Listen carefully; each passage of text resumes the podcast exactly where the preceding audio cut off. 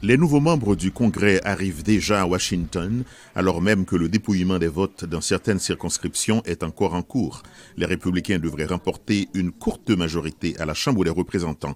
Le président Joe Biden prévoit la même configuration.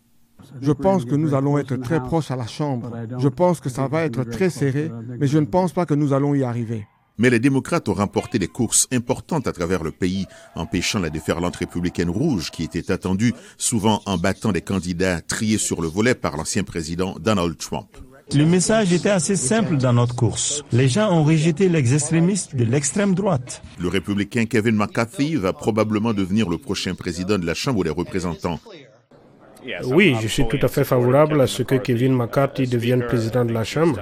Je pense qu'il a fait un excellent travail en tant que leader républicain. Au Sénat, Mitch McConnell reste leader de la minorité républicaine.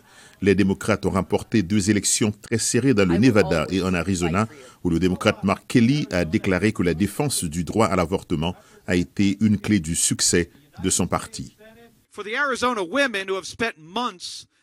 Pour les femmes de l'Arizona qui ont passé des mois à faire savoir qu'elles ne supporteront pas qu'on leur retire leur droit fondamental à l'avortement.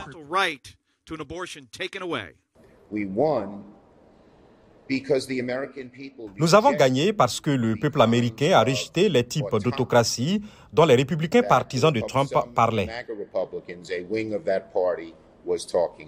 Si en Géorgie, le sénateur démocrate Raphaël Warnock remporte le second tour le 6 décembre contre son adversaire républicain Herschel Walker, les démocrates vont obtenir une majorité de 51 contre 49 au Sénat des États-Unis.